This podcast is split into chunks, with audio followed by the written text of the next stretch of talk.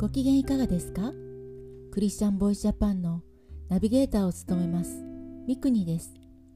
この番組はイエス・キリストを信じたクリスチャンがどのようにイエス・キリストに出会い信じるに至ったかまたクリスチャンとして人生を歩む中での奇跡や祝福を通して本当の神様を証言する番組です。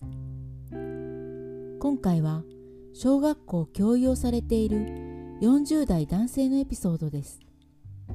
それではお聞きください。私は教会が運営している子ども園に通う長男に誘われ2018年の10月から礼拝に通うようになりました。イエス・キリストを信頼する日々は平安と祝福にあふれています。しかし同時に自分の中にある数々の罪や傷と向き合う日々にもなっています。私の心の中には信仰を持った後にもイエス・キリストに告白できていない傷がありました。イエス様に全てを明け渡したい。私はもう一度心の中に蓋をして背を向けていた一つの傷と対峙することにしました。私は父、母、姉、祖父母、私の6人家族で中でも祖父との結びつきが強かったです。私の中で祖父は優しく賢くいつまでも元気なおじいちゃんでした。しかし大学進学時に実家を離れたこともあり祖父と話す機会も減っていきましたある日大学から帰省すると家の中には祖父だけでした。祖父がいる気配は感じていましたがわざわざ声をかけることもないと自分の部屋にこもっていました。しばらくして母が帰ってくると「帰っとったん？おじいちゃんは?」と聞かれ祖父の部屋に様子を見に行きました。すると祖父は倒れ小さなうめき声を出していました。脳内出血でした。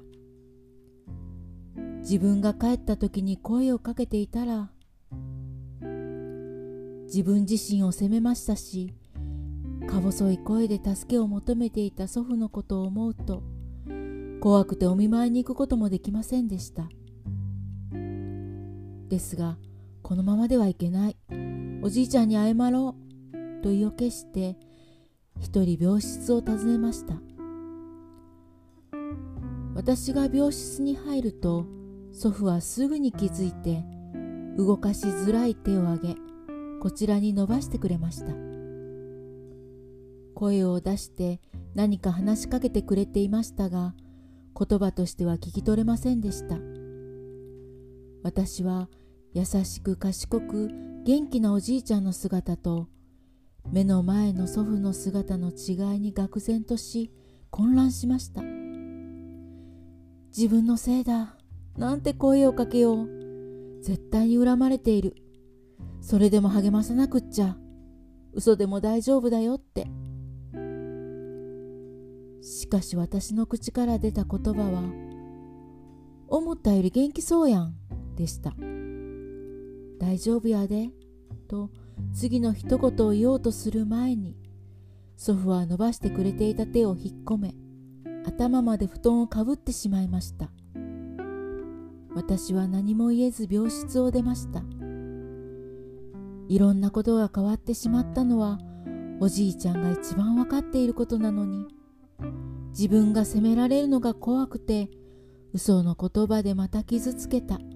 もう許されない。私は罪の意識と怖さから祖父に会いに行けなくなりこれが祖父との最後になってしまいました。私はこの傷をイエス様の前で告白し癒しと許しを求めました。告白し祈ることができたので心は少し軽くなりましたが完全に和解できた確信は得られませんでした。おじいちゃんはどんな気持ちだったか知りたい。会いに行けなかったことを謝りたい。数日祈り続けているとふと十字架にかけられるイエス様ってどんな気持ちだったんだろう。それを見ている神様はできる限り具体的にイメージしてみたいと思いマタイの福音書から読み返しました。この日までは十字架により自分の罪が許されたことばかりに目を向けていましたが改めて私の罪のためにイエス様と神様が払われた代償の大きさを感じその途方もない愛に賛美と感謝の祈りを捧げました。するとある日の賛美集会で「子羊に誉れあれ」の賛美を捧げている時でした。なんという愛身代わりとなられ私の罪も恥も追われた愛。なんという愛。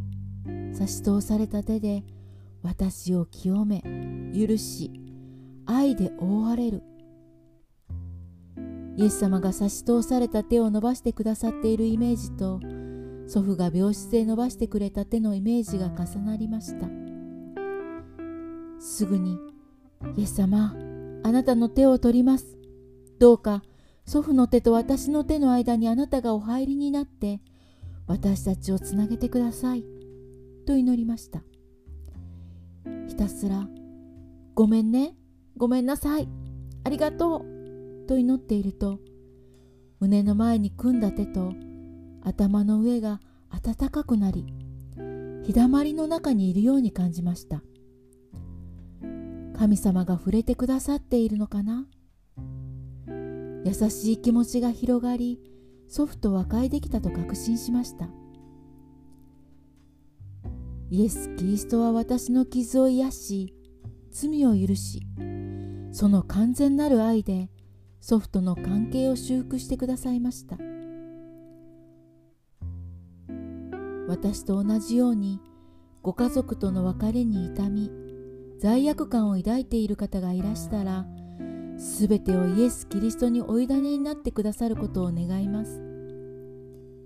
死に打ち勝たれたイエス・キリストの愛がその隔たりを超えて大切な方とあなたを結び直してくださると信じます。